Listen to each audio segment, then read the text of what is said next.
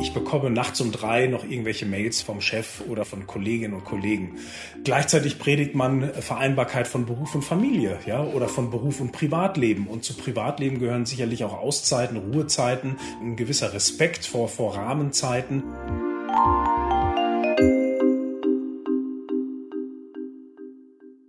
Das war Ingo Hamm, Professor für Wirtschaftspsychologie, Autor und Xing Insider. Mit ihm haben wir darüber gesprochen, wie man erkennt, ob New Work im eigenen Unternehmen vielleicht nur ein Buzzword ist, etwa weil man sich in der eigenen Firma vielleicht verschaukelt vorkommt und längst über einen Wechsel nachdenkt. Ja, und New Work, das will und macht ja heute irgendwie jeder. Gerade jetzt, wo einerseits alle äh, sich vor der Rezession fürchten, aber zugleich viele Fachkräfte und Talente gesucht werden und ja, das Thema Employer Branding, das ist ja für viele Unternehmen ganz präsent und für viele auch eine richtige Überlebensfrage. Und da schreiben sich natürlich viele New Work auf die Fahnen, wo in Wahrheit vielleicht hinter der Fassade auch ja nur Chaos herrscht, um es mal so auf den Punkt zu bringen. Wie wir dieses Chaos entwirren können, darüber sprechen wir heute im Team A Podcast. Wir, das sind Antonia Götsch, Chefredakteurin des Harvard Business Manager. Und Astrid Meyer, Chefredakteurin Xing News. Und mit diesem Podcast sind wir wieder zurück aus einer, wie ich finde, unverschämt langen Sommerpause, Antonia. Ähm, ich glaube, das spricht eher vielleicht dafür, oder nicht vielleicht, das spricht wohl eher dafür, dass unsere eigenen Unternehmen uns diese Autonomie, so eine lange Pause einzulegen, zugestehen und das vielleicht mit dem New Work auch ganz ernst meinen, oder? Was meinst du? Ich glaube, du sprichst da einen wichtigen Punkt an, denn wo eine Kultur vorgegaukelt wird, entstehen natürlich viel Stress und Reibung für alle Beteiligten und das kann ja auch ganz ungesund und toxisch werden.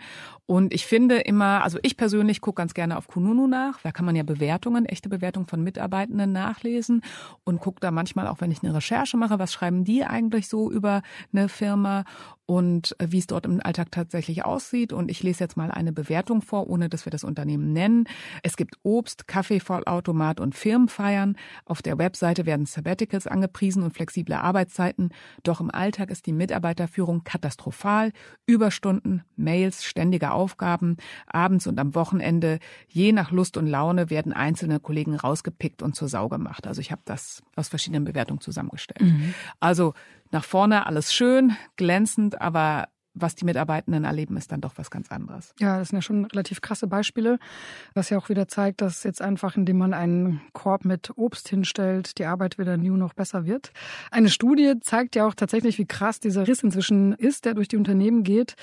Ähm, so hat im Jahr 2020, also kurz nachdem die Pandemie losging, der Personaldienstleister Hayes 1000 Wissensarbeiterinnen und Wissensarbeiter befragt und hat dann festgestellt, dass 41 Prozent davon gesagt haben, sie nehmen mehr Eigenverantwortung wahr in ihren Unternehmen, während wiederum 30 Prozent eher eine Stärkung von Hierarchien feststellten. Und 38 Prozent der befragten Führungskräfte sagten, eine Vertrauenskultur habe sich etabliert. Zugleich haben aber 30 Prozent ein stärker aufgebautes Anreiz- und Kontrollsystem erlebt. Und man kann, glaube ich, durchaus sagen, es gibt ganz klar Unternehmen, die jetzt voll auf Vertrauen setzen, wo auch die Pandemie und das Homeoffice und hybrides Arbeiten eher als Katalysator gewirkt haben hin zu New Work. Ihnen gegenüber steht aber wahrscheinlich genauso eine starke zweite Fraktion, die eher noch stärker jetzt in die Kontrolle zurückgeht. Genau, das finde ich das Takeaway, weil ich finde Zahlen, äh, wahrscheinlich sind jetzt schon wieder durchgerauscht bei euch, aber ich würde auch sagen ungefähr Hälfte, Hälfte. Also die eine Hälfte der Firmen geht sehr nach vorn und die andere etabliert vielleicht noch mehr Kontrolle. Mhm. Und wie ihr die Warnzeichen erkennt, dass das alles kein echtes New Work ist, sondern nur ein Buzzword, das erklärt uns jetzt Ingo Hamm im Interview.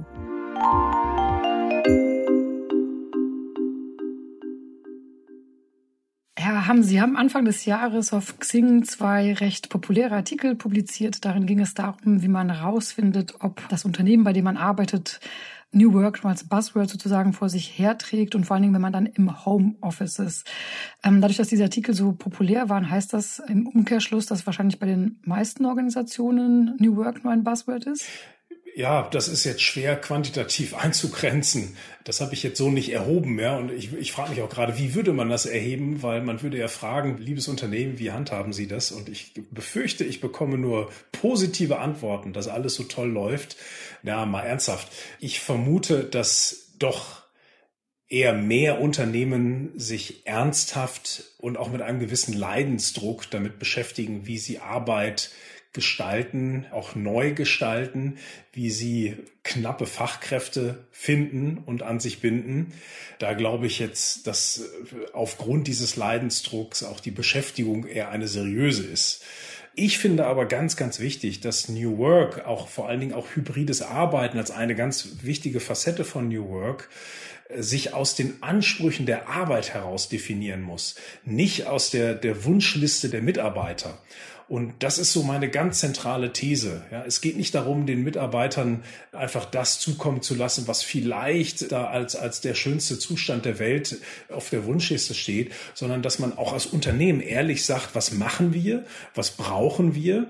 Ist es jetzt der Bürohund, den wir jetzt zulassen oder vielleicht noch eine Schippe drauflegen, dass wir hier möglichst attraktiv im Sinne werblicher Maßnahmen nach außen erscheinen. Ich glaube, das ist der, der große Unterschied. Und eine neuartige Definition von von Arbeit und nicht, was ist äh, Marketing-Sprech und Köder in Zeiten von knappen Fachkräften. Mhm.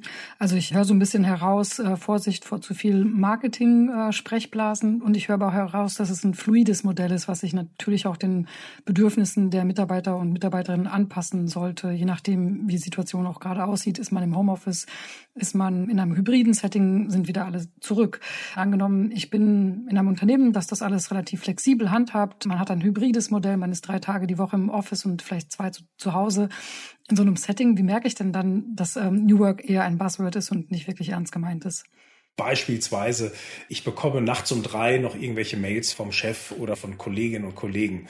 Was bedeutet das eigentlich? Ja, äh, auch wenn ich die vielleicht erst am nächsten Morgen feststelle, aber ich lese irgendwo, boah, bei uns hört das ja nie auf. Ja, das ist so diese Arbeitszeit ohne Grenzen. Gleichzeitig predigt man Vereinbarkeit von Beruf und Familie, ja, oder von Beruf und Privatleben. Und zu Privatleben gehören sicherlich auch Auszeiten, Ruhezeiten, ein gewisser Respekt vor, vor Rahmenzeiten und, und dann sowas, ja. Dann habe ich dann halt die Mails oder die Arbeitsanweisungen, die rund um die Uhr reinkommen. Nichts gegen, gegen ausgeweitete Arbeitszeiten, nichts gegen eine vielleicht auch erforderliche Flexibilität.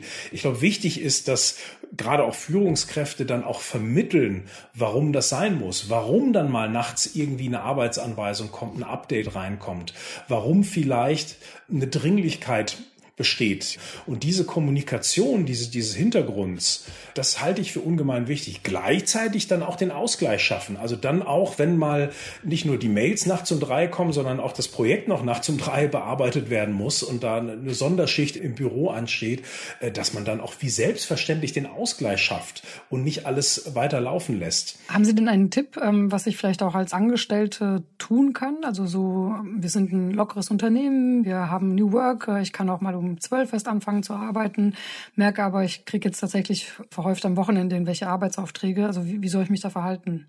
Also das Erste ist vielleicht erstmal zu hinterfragen. Muss das denn jetzt sein? Ja, warum immer in diesen sonderbaren Zeiten? Um dann aktiv nachzuhaken. Ja, also wäre schon blöd genug, wenn man nachfragen muss, aber dass man dann vielleicht was über Hintergründe erfährt. Wenn dann diese Begründungen nicht kommen und man einfach irgendwie so den Eindruck hat, ist halt so, ja, es ist die Standardkultur, dann muss man sich natürlich dauerhaft überlegen, ob das Setting das Richtige ist. Ich sage jetzt auch nicht, dass man gleich daran denkt, dass das Unternehmen zu verlassen. Man kann mit Kolleginnen und Kollegen darüber sprechen, ob die das genauso empfinden, äh, auch im Rahmen der Mitbestimmung vielleicht was erreichen. Äh, und wenn das alles nichts bringt, ja, dann habe ich vielleicht dann doch irgendwo das Zeichen, dass die Kultur da so ist. Und ich glaube, auch dann kann man vielleicht ohne Groll und ohne große Ängste dann sagen, dann ist es vielleicht nicht die passende Kultur. Also ein Plädoyer gegen die Hustle-Kultur höre ich da so ein bisschen raus und ein Plädoyer für eine offene Gesprächskultur, dass man natürlich New Work inspirierten Unternehmen auch sagen kann, wenn etwas nicht wirklich passt für beide Seiten. Woran erkenne ich das dennoch? Das war jetzt schon ein sehr handfestes äh, Beispiel. Haben Sie noch eins parat? Äh, ich habe ein anderes Beispiel. Man entdeckt in Zeiten von zunehmenden Hybridarbeiten und Videokonferenzen und vielleicht auch kleinen Kacheln, äh, auf denen ich dann nur sehr verkleinert und ausschnittsweise meine Team Kolleginnen und Kollegen sehe, da habe ich natürlich so, so ein ganz anderes Arbeiten, als man jetzt vielleicht physisch gewohnt war. Ja, also statt Treffen äh, sieht man die Leute und jetzt kommt der springende Punkt, vielleicht sieht man sie auch immer weniger. Diese Konfis, die, die wir digital haben mit diesen ganzen Kacheln, sind dann vielleicht auch irgendwann mal äh, schwarz gekachelt und ich sehe dann eigentlich niemanden mehr.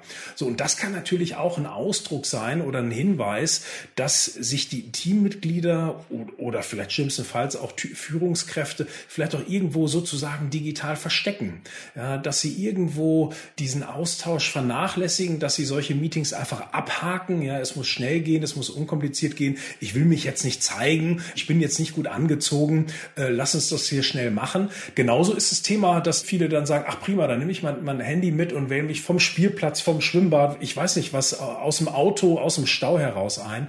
Das klingt toll, das klingt locker, das klingt einer neuen Arbeitswelt, so nach dem Motto, alles ist möglich, aber auch da vergisst man, dass es auch leicht unprofessionell für die anderen Teilnehmenden sein kann. Ne? Und ich glaube, hier darf jeder der Teilnehmenden da auch eine gewisse Professionalität und Verbindlichkeit als Zeichen der Wertschätzung auch erwarten. Mhm.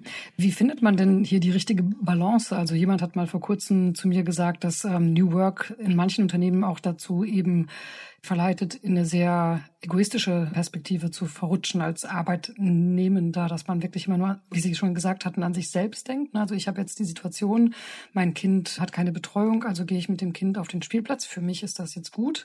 Für meine Kollegen, meine Führungskraft ist das in dem Moment vielleicht weniger gut, weil die auch unter Stress ist und schnell Ergebnisse auch nach oben liefern muss. So, wie findet man denn da eine richtige Balance, ohne eben diesen New Work-Gedanken komplett wieder fallen zu lassen. Ja, das ist unheimlich schwer. Das ist ja überhaupt ein gesellschaftliches Thema, das, das Thema der Rücksichtnahme. Das haben wir nicht nur bei Arbeit, das haben wir, ich weiß nicht wo, im Straßenverkehr, in, in den sozialen Medien, äh, wo da teilweise sehr schnell und überwiegend die eigene Perspektive betrachtet wird. Ich habe leider keine Antwort. Also gerade weil das so ein, ein weit verbreitetes äh, Phänomen ist. Mhm. Jetzt haben Sie schon mehrfach das Äußerliche angesprochen. Angenommen, ich arbeite in einem Unternehmen, das eher traditionell bis vor Corona war, wo man vielleicht auch auch als Frau mit einer Bluse oder mit einem Kostüm ins Büro kam. Und jetzt mit Corona haben sich irgendwie die Koordinaten verändert und meine Führungskraft sitzt auf einmal jetzt nicht in Jogginghose, aber sagen wir mal in einem T-Shirt mit einem weiten Ausschnitt da. Das ist doch New Work, oder?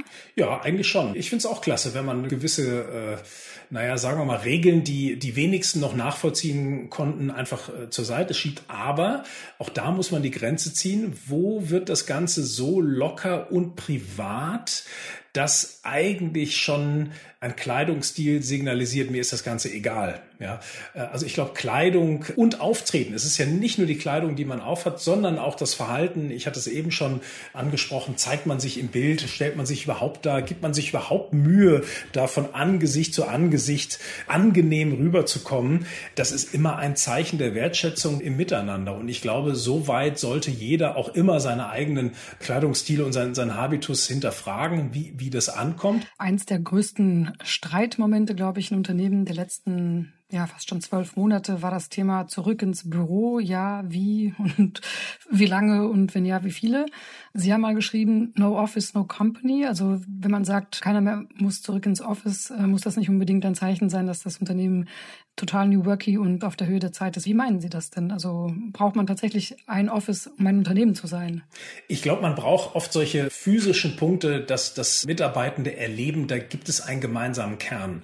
Ich halte es für die meisten naja, sagen wir mal, Unternehmen oder Geschäftsvorhaben unmöglich zu sagen, wir machen das völlig abstrakt. Das mag es geben und es gibt bestimmt Beispiele, vielleicht im Informations-, im Servicebereich, dass man sagt, hey, Büro oder so brauchen wir nicht. Wir haben eine starke Marke, die funktioniert ohne solche Punkte. Man nennt das ja in den Kulturwissenschaften Artefakte. Ja? Also Kultur kann sich und sollte sich immer an Artefakten, an wirklich physisch sichtbaren auch zeigen, ja, auch etwas hinterlassen. Und dafür braucht man in den meisten Fällen Gebäude, ja, bestimmte äh, Monumente sozusagen, ja, oft Bürogebäude. Es können aber auch andere Dinge sein, Orte, an denen etwas entstanden ist, an denen man zusammengekommen ist oder immer wieder zusammenkommt. Ja, vielleicht wird dieses physische immer mehr reduziert werden können. Und wer weiß, vielleicht habe ich bald nicht mehr die großen Gebäude, sondern tatsächlich nur winzig kleine repräsentative Offices oder Denkmäler oder was auch immer, die vielleicht dann, aber das ist ein bisschen Utopie, dann noch reichen zu sagen, das ist unser gemeinsamer Kern und das reicht uns dann. Ja, da kann ich mir gut vorstellen, dass Unternehmen vielleicht Restaurants kaufen, äh, Ferienclubs kaufen, in denen es gar nicht mehr um die, um die Arbeit an sich geht. Das ist ja schon Tatsächlich haben Sie ja selbst gesagt, in die Zukunft gedacht. Haben Sie denn noch so ein, ein Anzeichen, wo bei jedem und jeder sofort die rote Lampe angehen sollte, wenn das eintritt, dass man merkt, hey, äh, Moment, äh, wird vielleicht unter dem Deckmantel von New Work etwas praktiziert, was eigentlich gar nicht im Sinne des Erfinders ist? Ja, auch eine spannende Facette ist, wo wir jetzt leider sehr viele äh, Krisen fast im Dauerzustand erleben und man gar nicht weiß, was jetzt einen schlimmer trifft, hat man das häufig auch so im kleinen operativen äh, Arbeitsalltag, dass hier Kolleginnen und Kollegen oder auch Chefs leicht reagieren mit äh, heute nicht, ja, jetzt haben wir anderes zu tun. Aber das darf keine Ausrede sein, dass man mit dem ganz normalen alltäglichen Vorwärtskommen, mit normaler alltäglicher Innovation, die ja oft im Keim entsteht, mit normalen Veränderungen, die hoffentlich von den einzelnen Mitarbeitenden klein erstmal auf die Bühne geworfen werden, dass das eine Gelegenheit hat zu gedeihen, das ist unheimlich wichtig. Und ich glaube, das ist vor allen Dingen auch Voraussetz äh, Herausforderung für Führungskräfte, darauf auch einzugehen. Ich weiß, es ist unheimlich schwer, wenn anderswo die Hütte brennt und man mit ganz anderen oder vordergründig gewichtigeren Problemen zu tun hat. Da aber die Mittel und Wege finden, trotzdem diese alltägliche Veränderung, die Zukunftsgestaltung, die ja dann hoffentlich von, von Mitarbeitenden angestoßen oder, oder auch supported wird, da zuzulassen, da was aufzufassen, diese Gesprächskreise zu erlauben, sowas zu erfassen, zu dokumentieren, zu kommentieren, zu kommunizieren. Das darf nicht unterschätzt werden. Wir haben jetzt sehr viel darüber gesprochen, woran man erkennt, dass New Work nicht äh, tatsächlich mit Leben gefüllt wird. Gibt es denn auch etwas, woran ich erkenne, dass es tatsächlich aber auch so der Fall ist? Also gibt es etwas, wo Sie sagen, hier, ähm, da können wir die weiße Flagge hochhissen? Ich glaube, man sollte sich vergegenwärtigen, worum es bei New Work eigentlich geht, aus einer eigenen Sicht egal fast in welcher Branche, was Mitarbeitende völlig zu Recht verlangen und auch von ihnen verlangt wird, ist zum Beispiel Konzentration. Ja, ich möchte gerne und brauche auch ungestörte Phasen des Arbeitens. Und jetzt kann ich mir überlegen, was braucht es dafür, dass ich für eine bestimmte Aufgabe mal wirklich ungestört ein paar Stunden arbeiten kann. Jetzt sagen vermutlich die meisten, ich mache das einfach zu Hause. Ja, da habe ich ein Arbeitszimmer, da kann ich mal ungestört drei Stunden lang einen Text runtertippen und dann ist gut. Also Homeoffice. Es gibt aber auch andere, die sagen, zu Hause ist schwierig. Ja, da habe ich nörgelnde Kinder, was auch immer. Ich hätte gern ein abschließbares, schalldichtes Büro. Ja, dann ist das vielleicht genauso etwas, was diese Konzentration erlaubt. Also deswegen sage ich nicht, es ist jetzt nicht unbedingt das schalldichte Büro oder das Homeoffice. Es ist einfach der Zustand der Konzentration. Ja? Und ein Arbeitgeber sollte sich dann überlegen, wie kann ich das vielleicht auch in über verschiedene Aufgaben hinweg in einer bestimmten Branche dann ermöglichen. Das andere ist, Unternehmen verlangen völlig zu Recht, glaube ich, jetzt mal ein bisschen auch Perspektivenwechsel, Arbeitseinsatz. Ja, jetzt kann man sagen, bei allem Work-Life-Balance, die Anforderungen sind hart, ja, und es ist vielleicht irgendwo, auch meine These, legitim, Einsatz zu fordern. So, und der hat ja häufig wenig zeitliche Grenzen, vielleicht auch wenig örtliche Grenzen. Und dann kann ich mir überlegen, auch persönlich jetzt, was möchte ich hier noch erlauben? Ist es dann lieber nachts um drei oder vielleicht auch morgens um sechs oder, oder tags um zwölf? Das kann jetzt sehr individuell aussehen. Ein dritter Faktor ist Ablenkung, Inspiration. Ganz, ganz wichtig. Ja. Ich brauche zur Gesunderhaltung, ja, individuell, aber auch Thema Innovation, brauche ich einfach ablenkende, inspirierende Momente, ja, wo ich rauskomme aus einem gewohnten Setting, aus dem Büro, vielleicht aber auch sogar auch aus dem Homeoffice.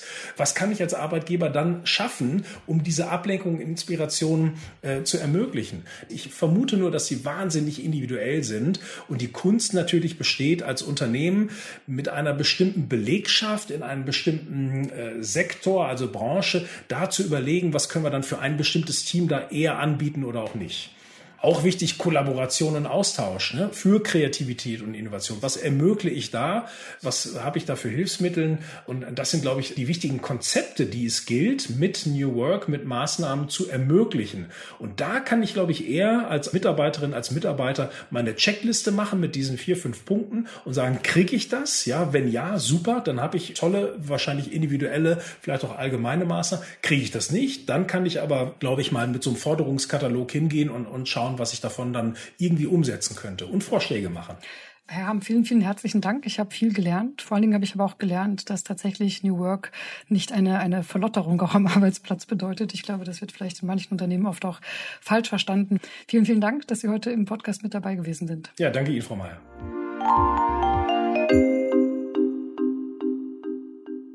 Ja, ich denke, ein Problem ist auch, was New Work alles umfasst. Also das macht ja den Begriff auch etwas schwammig. Astrid, dein Arbeitgeber hat sich ja sogar umbenannt in New Work. Wie definiert ihr denn den Begriff? Ja, eine sehr gute Frage. Der Begriff an sich stammt ja vom Arbeitsphilosophen Friedhof Bergmann und der hat New Work als den Zustand definiert, in dem man endlich wirklich das tut, was man wirklich, wirklich tun will. Das ist das Ideal und daran orientieren wir uns auch als Unternehmen. Wir wollen zum einen Rahmenbedingungen schaffen, in denen alle Mitarbeitenden ähm, ja sich ermächtigt fühlen, einen Job auszufüllen, den sie wirklich tun wollen und ihnen dabei auch maximal entgegenkommen wollen. Zum Beispiel etwa, wenn es um Flexibilität geht, um Weiterbildung, um die persönliche Entwicklung im Unternehmen, aber auch natürlich bei so Themen wie Vereinbarkeit. Und unseren Nutzern wollen wir jetzt, egal ob mit Xing oder Kununu, hast du ja vorhin erwähnt, das ist ja ein Schwesterunternehmen von uns, ähm, unseren Kunden wollen wir helfen, ja, den wirklich passenden Job zu finden, bei dem man sich nicht verbiegen muss. Obwohl ich dann sagen muss, bei der Definition fairerweise ist es nicht überall dann Buzzword, weil das ist natürlich schon ein hochgestecktes Ziel und sehr, sehr idealistisch. Also das muss man wahrscheinlich dazu sagen. Und vielleicht ist es ein Annäherungsziel, oder? Absolut. Also ich meine, wir lernen auch jeden Tag dazu und nähern uns dem Ideal an. Ich verlinke hier auch noch eine Studie von Carsten Schermuli, der seit Jahren zu dem Thema forscht. Er rät Unternehmen und Führungskräften, die eben diesem Idealziel etwas näher kommen wollen, so würde ich es jetzt mal formulieren, dass sie sich nicht so sehr auf die Technologie und die Strukturen konzentrieren, sondern vor allem auf die Menschen und auf die psychologischen Faktoren. Ähm, also es geht darum, dass Menschen, ähm, das hat er herausgefunden und das ist eben dann auch das Wirksamste, ihren Job als sinnvoll und bedeutsam empfinden. Das knüpft ja sehr daran an, auch an das, was Bergmann formuliert hat und dass sie ihre Aufgaben selbstbestimmt erledigen können, autonom, also dieses Gefühl der Eigenverantwortung haben und dass sie eben auch das Gefühl haben, dass sie gewertschätzt werden in ihrer Kompetenz, dass die Kompetenz respektiert und ausgenutzt wird. Also das sind so drei Faktoren, die man sich vielleicht nochmal merken kann. Ja, ich finde, das sind sehr gute Leitfragen und decken sich auch so ein bisschen mit dieser Checkliste von Ingo Hamm am Ende des Gesprächs. Ähm, und ich finde es total wichtig, dass man sich das nochmal vergegenwärtigt, denn ich lese auch immer wieder jetzt gerade in den letzten Wochen, Tagen Artikel, in denen nochmal gezeigt wird, wie OKR und sonstige Prozesse einem helfen, New Work umzusetzen. Am Ende des Tages hat das nichts mit, also New Work hat nichts mit Prozessen oder mit neuen Technologien zu tun und auch nichts mit Homeoffice oder Zoom, sondern es geht wirklich darum, ob sich das Unternehmen ernsthaft bemüht, bemüht, im Rahmen des Möglichen individuelle Lösungen zu finden, damit eben alle Mitarbeitenden gut arbeiten können. Wenn OKRs, Scrum-Methoden oder sonstige KI-Chatbots fürs Feedback geben, dabei helfen, dann ist es natürlich gut, dann sollte man das machen. Aber das sind nur mögliche Tools zur Umsetzung und nicht die Basis. Ja, und wir haben zum Start nach der Sommerpause diesmal keine Hausaufgaben für euch mitgebracht. Wir dachten, wir gehen es mal langsam an, damit ihr euch äh, auch wieder langsam auf unseren Sound eingrufen könnt. Aber für alle, die mit äh, New Work versprechen, ihrer Organisation vielleicht etwas hadern oder gerade einen Job suchen und so ein bisschen unsicher sind, stimmt das denn alles so? Geht doch die Checkliste durch von Ingo Hamm und Carsten Schermoli und trefft danach gut informierte Entscheidungen. Wir wünschen jedenfalls gutes Gelingen, oder? Unbedingt. Schreibt uns gerne, wie es euch dabei ergangen ist. Tschüss und bis zum nächsten Mal. Bis in zwei Wochen. Tschüss.